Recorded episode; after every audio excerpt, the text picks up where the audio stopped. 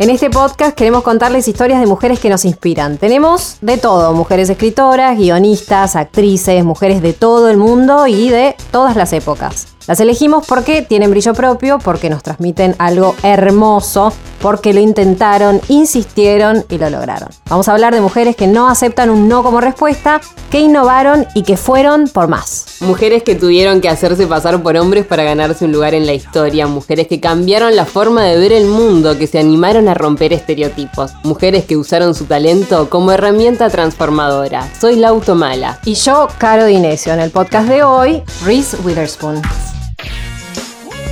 Tenemos una fenómena de Hollywood que ya en Legalmente Rubia rompía un poco el estereotipo de lo que era eso de que dicen siempre, viste, de la típica rubia tonta, ya ahí vino a romper con eso. Así es, y para los fans de Legally Blonde se viene la tercera parte en el 2020. Mirá la data que estás manejando, buenísimo, pero más allá de la peli, contame más de ella. Muy bien, bueno, su nombre completo es Laura Reese Witherspoon, nació en Nueva Orleans el 22 de mayo de 1976 su papá es otorrino naringólogo, ex militar, su mamá tiene un doctorado en enfermería y estos dos profesionales de la salud tuvieron a una exitosa hija, decidida actriz y militante de feminismo, pero además, Reese, quiero que escuches bien, tiene genes comprometidos con causas revolucionarias. ¿Por qué decís eso? ¿A qué te referís bien? Bueno, me refiero a que ella es descendiente de John Witherspoon, vinculado a la Declaración de la Independencia de Estados Unidos, y también tiene un antepasado llamado John Knox, que fue líder de la reforma protestante de Escocia. Bueno, nunca mejor dicho, lo que se hereda no se roba. Totalmente por eso, detrás de sus múltiples premios, excelentes interpretaciones, hay un continuo trabajo para que la mujer ocupe el rol que se merece en la industria y también luchar o trabajar en la igualdad de género. Ella tomó la bandera de la igualdad de género, como bien decías, en Hollywood, junto con otras celebridades, que, bueno, la verdad que es una problemática que existe en muchos ámbitos, por no decir en todos. Sí, tomó medidas y tomó acción. Creo que lo importante de esta fenómena es que apostó a su convicción y no se dejó intimidar. Creó su productora, empezó a generar contenido por y para mujeres y se centró en darle profundidad a los guiones que veía y le parecían que no tenía mucho sentido, ¿no? Siempre hablando de la representación y el discurso que se le proponía a las actrices. Ella, en un discurso que dio en la ceremonia Woman of the Year, que organiza la revista Glamour, habló de la decepción de encontrarse con guiones donde se subestima a la mujer. Ah, se me viene a la mente como esas escenas de películas donde viste que pasa algo trágico y el hombre sale a solucionar todo, onda superhéroe, a rescatar a la mujer que está ahí toda paralizada. Bueno, diste la tecla porque otra cosa que dijo en su discurso que me parece brillante, muy muy bueno, es que es ridículo pensar que una mujer en una situación de crisis no sepa qué hacer. Cuando en realidad siempre que alguien está en problemas se le dice que hable con una mujer. Totalmente me estoy haciendo fan de Riz. Contame un poco esto que me decías de la productora, de, qué se trata.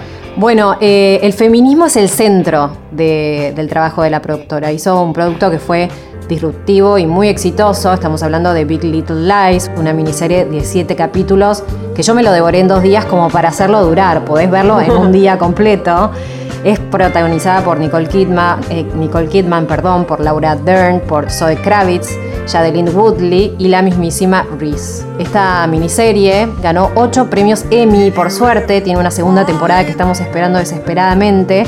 Em, que empieza en junio de 2019 y se suma la número uno, Meryl Streep. Eh, también eh, su productora tiene dos grandes éxitos que fueron Gone Girl, una película dramática y nominada a muchos premios, igual que fue protagonizada por la mismísima Reese, una película que también tuvo muchísimas nominaciones. Actualmente tiene 25 películas en desarrollo y tres series de televisión.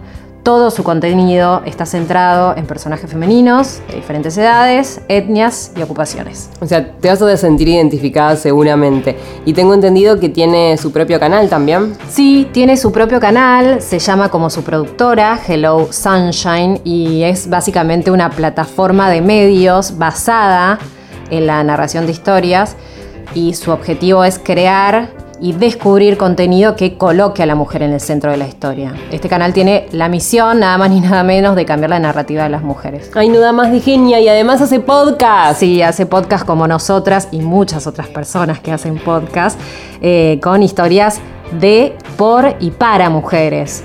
En su plataforma, Hello Sunshine, justamente podés escuchar un podcast que está buenísimo, se llama How It Is, donde encontrás distintas mujeres famosas contando historias personales. Eh, el podcast es presentado por la actriz Diane Guerrero y podés encontrar testimonios, por ejemplo, de Trana Burke, la fundadora del movimiento Michu, de la periodista Rebecca Treisler y entre muchísima gente famosa que una vez que la escuchás te das cuenta que tienen muchas cosas en común con vos, por eso lo hecho de ser mujer. Qué genial, amo, me encanta esta fenómena. Quiero pasar ya al momento de escuchar sus frases.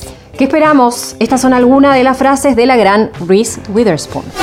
Es muy enriquecedor llegar al público de ese modo, proporcionarles una mirada más profunda y completa de la vida de una mujer, ser capaz de mostrar todo lo que significa ser mujer. Nunca sientas que perdiste por haber amado a alguien con todo tu corazón. Siempre ganarás al brindar tu amor. Muchas personas se preocupan mucho por manejar sus carreras, pero mientras tanto se olvidan de sus vidas. Lo mejor de ser actriz es tener la oportunidad de dar vida a mujeres que pueden ser un ejemplo a seguir. La confianza lo es todo en cualquier situación.